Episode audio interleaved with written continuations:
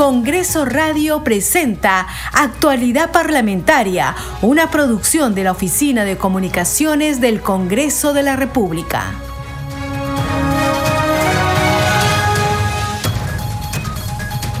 ¿Cómo están? Buenos días. Les saluda Gina Díaz. Hoy es lunes 19 de febrero del 2024 y estas son las principales noticias del Parlamento Nacional. Vamos con los titulares.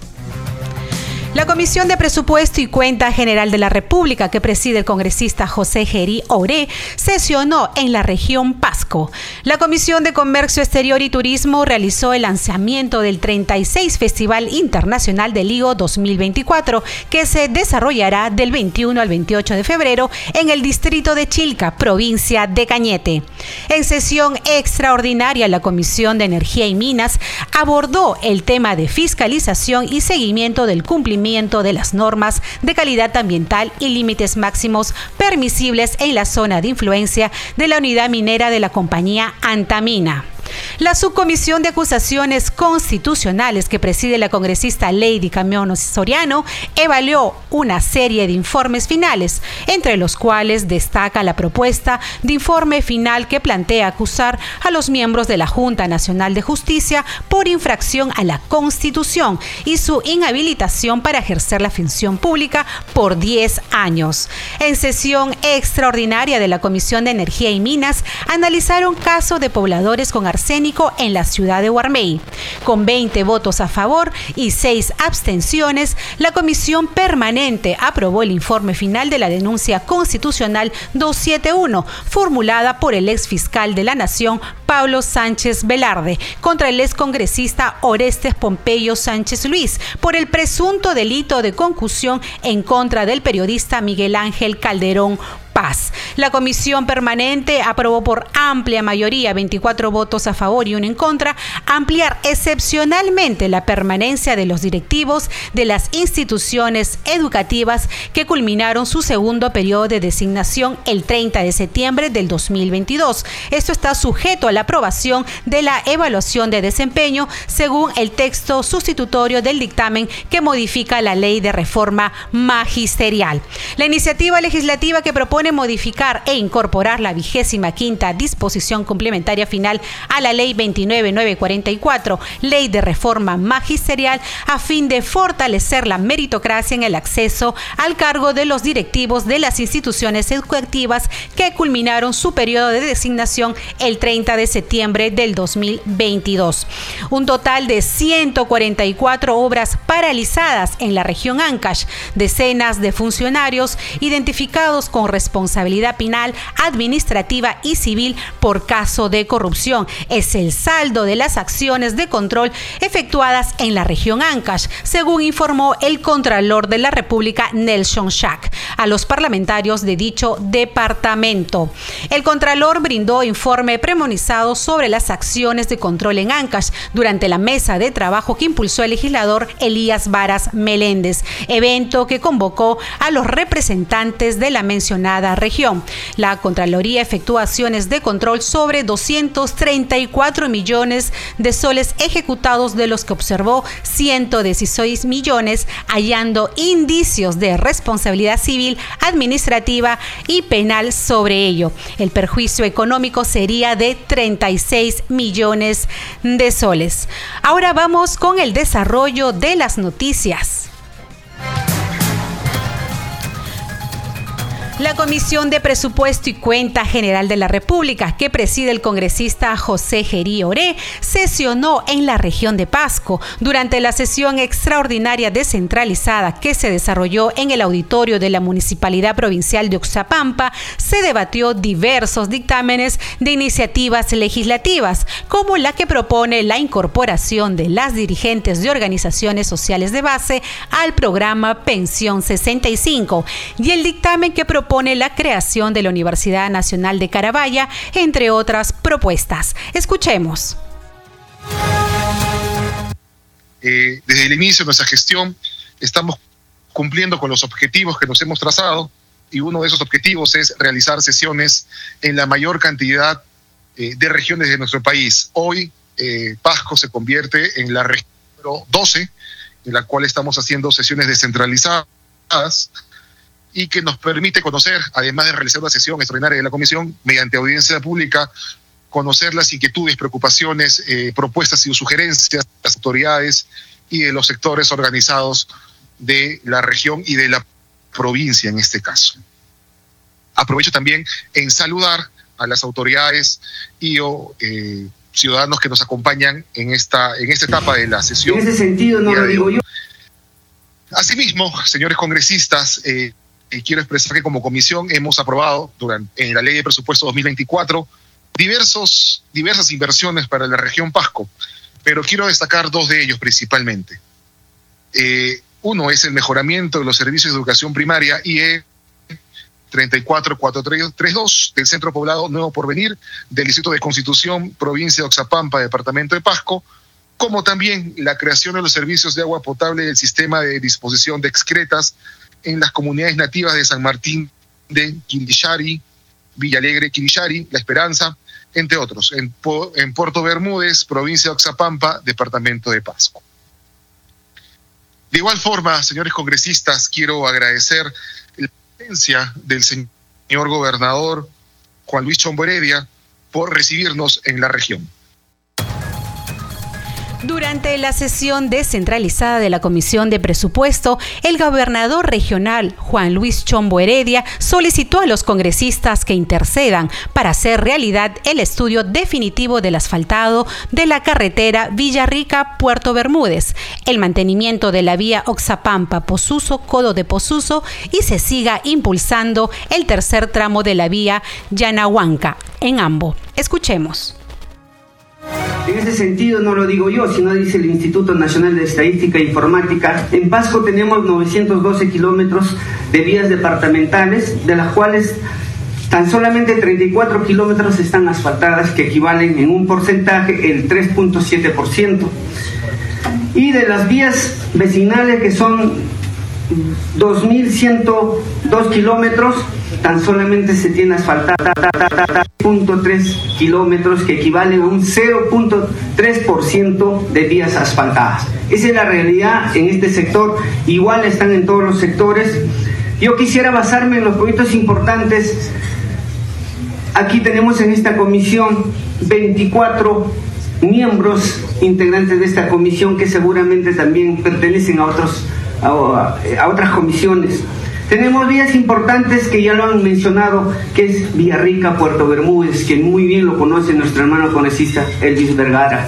Esto va a traer desarrollo no solamente para Pasco, sino para todo lo que es Selva Central y muchas regiones más entre Huánuco y Ucayali. Quisiéramos que se siga impulsando porque esta vía tan solamente está en mantenimiento. Quisiéramos que por intermedio de su presidencia, por favor, de que se y una vez por todas impulse el estudio definitivo para esta vía y que si bien es cierto está en marcha y que se cumpla pues no y están al día y que se cumpla en el plazo correspondiente para haber cristalizado esta vía. Otra vía tan importante que es Oxapampa Posuso Codo de Posuso. Esta vía también solamente en mantenimiento. No tiene ningún tipo de estudio todavía definitivo. Hablamos tanto de Posuso que está en boca de todo, no solamente de Pasco, sino el Perú y el mundo. Quisiéramos de que se tome la importancia de esta vía.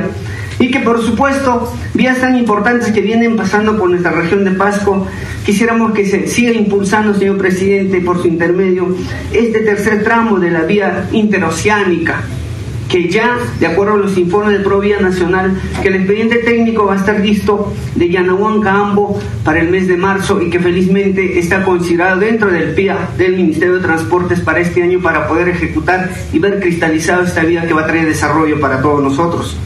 De la misma forma, este sueño que siempre hemos tenido, el aeropuerto de Oxapampa. Tenemos el cronograma correspondiente y en ello estamos trabajando todos juntos de que esto debemos ver cristalizados en el año 2026 inaugurado. Y para ello todos nos ponemos el compromiso también. Desde aquí llamo a nuestros hermanos de Huancabamba también que cedan los espacios correspondientes para que se cumpla. Esto no solamente va a traer desarrollo para Oxapampa Huancabamba, sino todo lo que es la selva central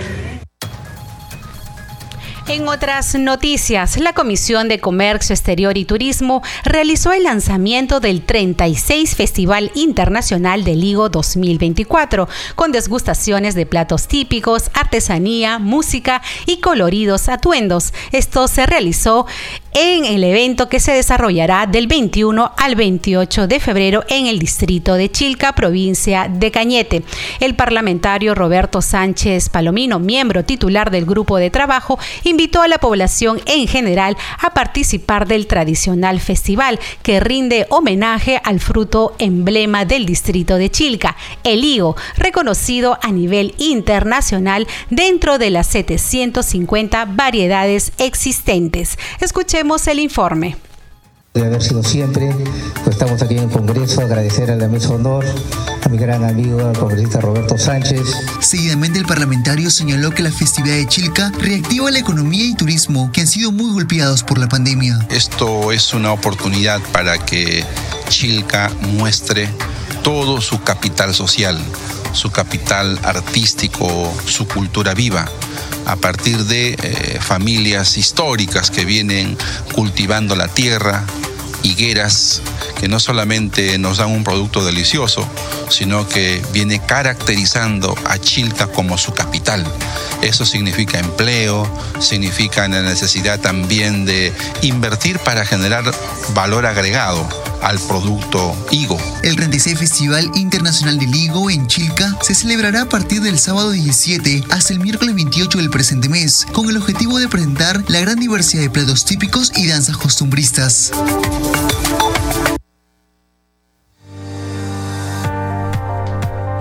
Esta hora vamos con la agenda del Parlamento Nacional. Gracias Gina por el pase.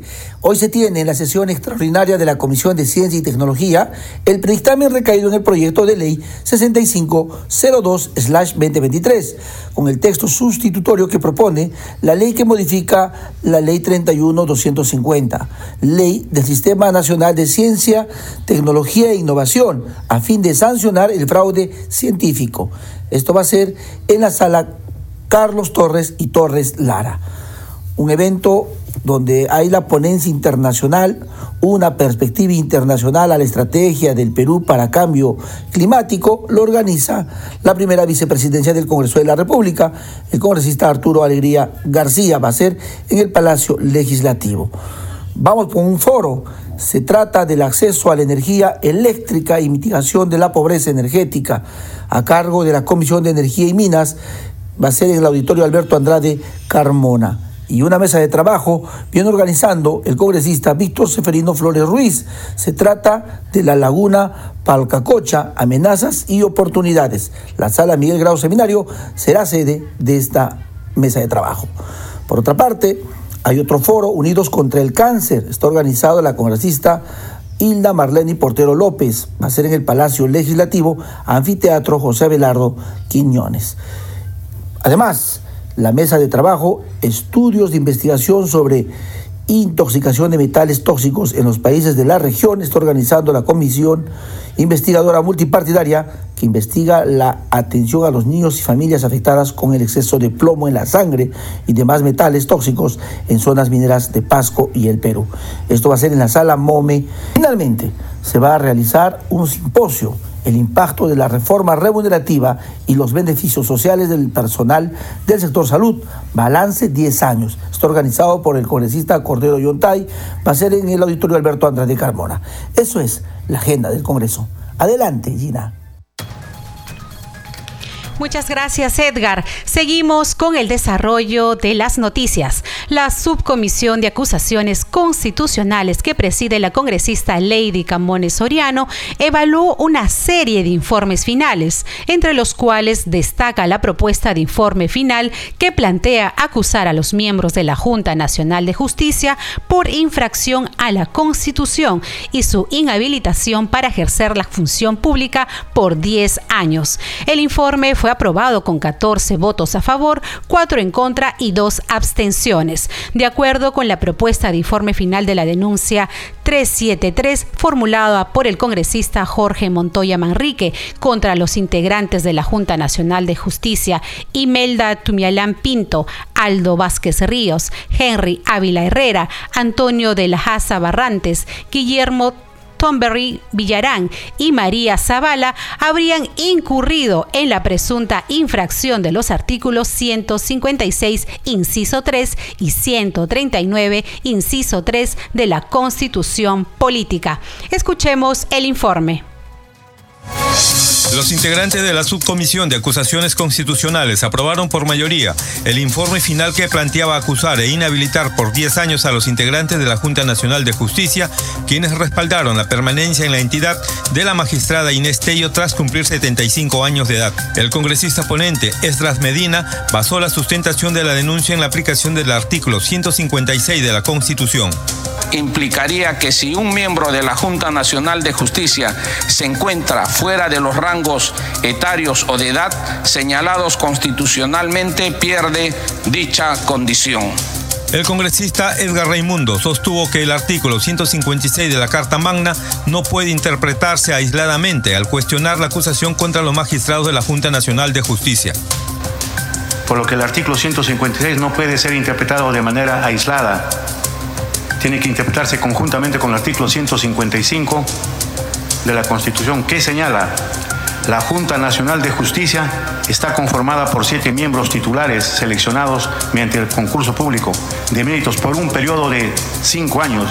Es decir, una vez electos tienen el derecho de mantenerse en el cargo por cinco años. Por su parte, el congresista José Cueto Acerri sostuvo que fue un exceso de la Junta Nacional de Justicia interpretar la Constitución en el caso de la permanencia en la entidad de una de sus integrantes. Un exceso de la JNJ al tratar de ellos, de motu propio, interpretar la Constitución. Y eso no le corresponde. En todo caso, lo han debido preguntar en su momento, cuando estaba por llegar la edad de la señora, al TCE, que es el, uno de los órganos que interpretan, o por último, a la misma, al mismo Congreso, que mi posición personal es quien interpreta finalmente la Constitución. La congresista Patricia Juárez respaldó el informe y se refirió a la posición del vicepresidente de la Junta Nacional de Justicia. Y lo grave también, eh, señora presidenta, es que en este roadshow que está haciendo el señor Aldo Vázquez en todos los medios de comunicación, señala que si ellos hubieran vacado a la señora eh, Inés Tello, accedería un eh, honorable profesor de la Universidad Católica, eso es lo que él señala, y que a nosotros no nos hubiera gustado porque el señor tenía la condición de caviar. O sea, es decir, que ellos no están realmente considerando que los miembros de la Junta Nacional de Justicia, más allá de cualquier ideología que tengan, deban ser personas, funcionarios públicos que están al servicio de esa institución más allá de cualquier ideología. Entre otros, la subcomisión de acusaciones constitucionales archivó la denuncia contra la congresista María Acuña y contra la expresidenta del Consejo de Ministros Violeta Bermúdez Valdivia y el exministro de Economía y Finanzas Waldo Mendoza Bellido. Ahora vamos con nuestra secuencia en quechua. Escuchemos las funciones de la Comisión de Vivienda del Congreso de la República en quechua. Kamachi kamahatun wasipa waira wasinmi wakirichimun. Kamachi kamahatun wasimanta yachasun. Sutichasqa willakuininta. Wawqiykuna panaykuna allillanchu maynallan kunanmi yachasunchis wasimanta hinallataq pirqaykunamanta kamachisqakunaq llank'ayninmanta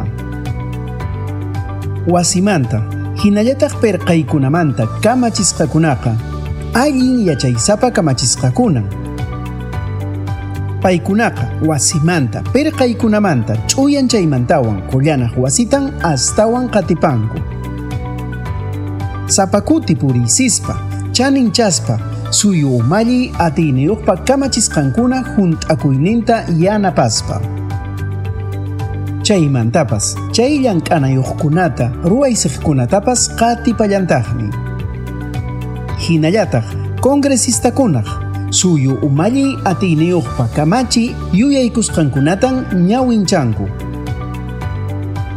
siminkuta churanku chay hinallataq mama qelqaq pachaq qanchisniyuq phatmipa kamachisqantapas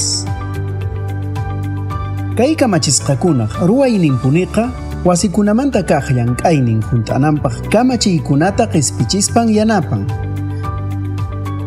Wasikunamanta ch'uyan chaymantawan sinchis sasachakuykuna suyupi allichakunanpaq kamachiykunata paqarichispa usqaychachispa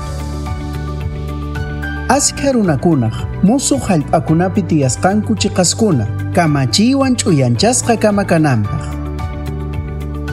lliw runakuna wasiyuq kama kanankupaq hinallataq k'anchayniyuq yakuyuq thaq kawsaypi unaypuni kawsakunankupaq. Kay kamallan kamachiy kama hatun wasimanta yachasun willakuy kaytan paqarichimurqan kamachiy kama hatun wasipi willakuykuna mast'ariq wasi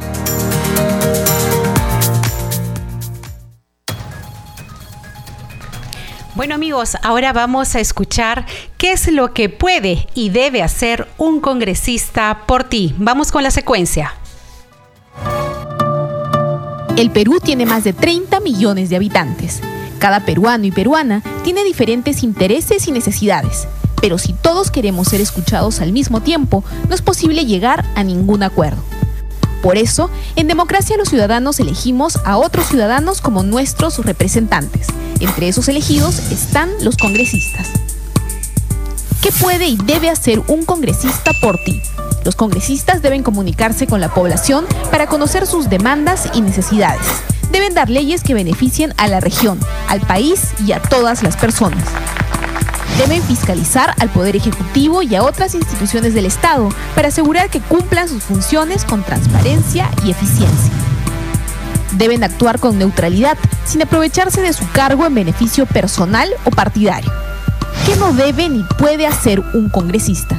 Los congresistas no pueden ofrecer ni hacer obras públicas. Tampoco pueden construir puentes, pistas o colegios. Esas son tareas del Poder Ejecutivo y de los gobiernos regionales y municipales. No pueden darte trabajo ni ayudarte a encontrar trabajo, aunque sea su pariente, amigo, paisano o miembro de su partido. No pueden recibir regalos, dinero o favores por su trabajo. No pueden usar su influencia para favorecerte en un juicio o en cualquier proceso con alguna entidad del Estado. Exige a tu congresista solo lo que puede y debe hacer.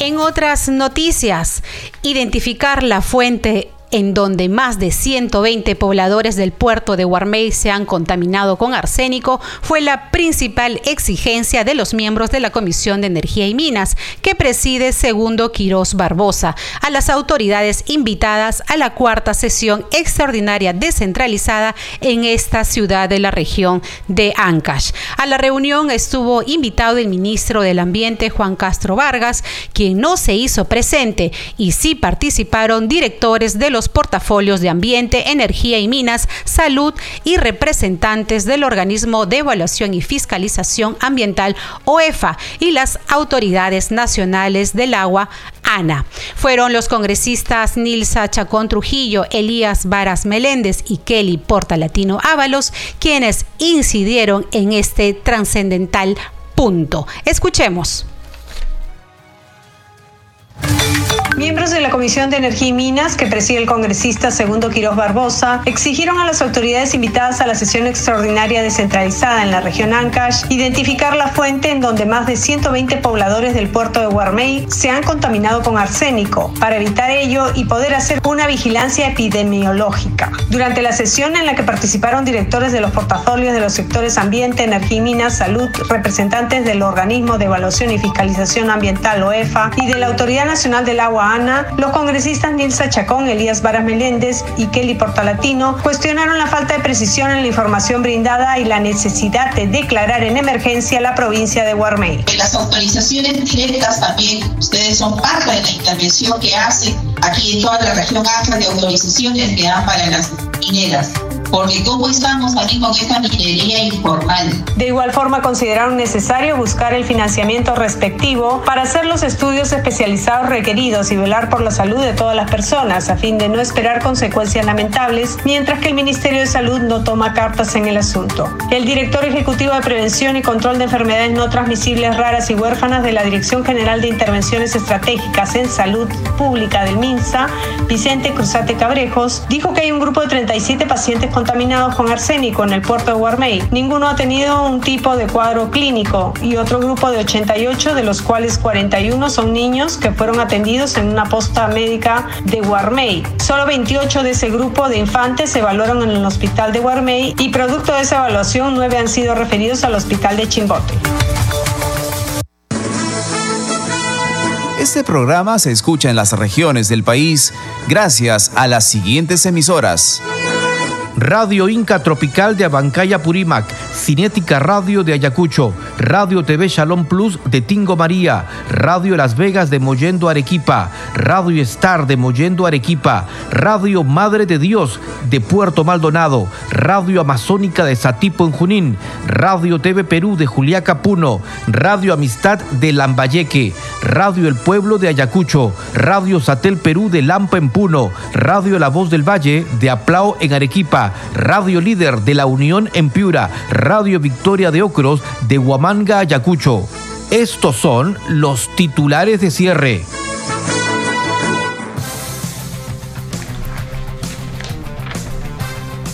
Comisión de Presupuesto y Cuenta General de la República, que preside el congresista José Gerí Oré, sesionó en la región Pasco. Comisión de Comercio Exterior y Turismo realizó el lanzamiento del 36 Festival Internacional del Higo 2024, que se desarrollará del 21 al 28 de febrero en el distrito de Chilca, provincia de Cañete.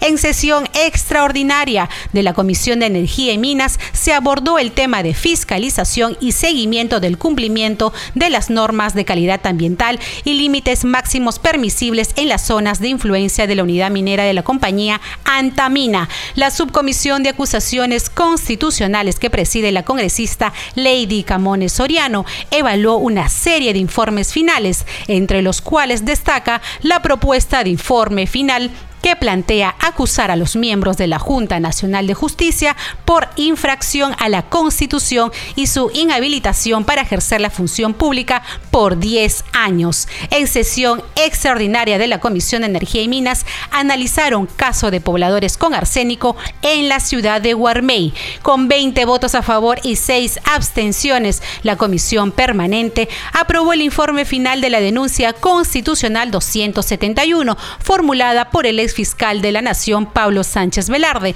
contra el ex congresista Orestes Pompeyo Sánchez Luis por el presunto delito de concusión en contra del periodista Miguel Ángel Calderón Paz. La comisión permanente aprobó por amplia mayoría ampliar excepcionalmente la permanencia de los directivos de las instituciones educativas que culminaron su segundo periodo de designación el 30 de septiembre del 2022, sujeta a la aprobación de la evaluación de desempeño, según el texto sustitutorio aprobado. Las iniciativas legislativas proponen modificar e incorporar la vigésima quinta disposición complementaria final a la ley de reforma magisterial a fin de fortalecer la meritocracia en el acceso al cargo de los directivos de las instituciones educativas que culminaron su periodo de designación el 30 de septiembre del 2022. Un total de 144 obras paralizadas en la región Ancash Decenas de funcionarios identificados con responsabilidad penal, administrativa y civil por casos de corrupción es el saldo de las acciones de control efectuadas en la región Ancash, según informó el Contralor de la República Nelson Shak Yalta a los parlamentarios de dicho departamento. El Contralor brindó informe premonizado sobre las acciones de control en Ancash durante la mesa de trabajo que impulsó el legislador Elías Varas Meléndez, evento al que convocó a los representantes de la mencionada región. La Contraloría efectuó acciones de control sobre 234 millones de soles ejecutados, de los cuales se observó 116 millones, hallando indicios de responsabilidad civil, administrativa y penal sobre ello, el perjuicio económico sería de 36 millones de soles. Hasta aquí las noticias en actualidad parlamentaria. En los controles nos acompañó Franco Roldán. Saludamos a Radio Luz y Sonido de Huánuco, Radio Capullana de Sullana en Piura, Radio Sabor Mix 89.9 FM de Quillo en Yungay, Ancash, Radio Mariela de Canta, Radio Sónica de Ayacucho, Radio Estéreo 1 de Jauja en Junín, Radio Acari de Arequipa, Radio Continental de Sucuani en Cusco, Radio Star Plus de Nazca en Ica, Radio Shalom 104.5 FM Villarrica, Oxapampa en Pasco y Radio Santa Cruz en Arequipa y Moquegua, que transmiten nuestro programa. Hasta mañana. Congreso Radio presentó Actualidad Parlamentaria, una producción de la Oficina de Comunicaciones del Congreso de la República.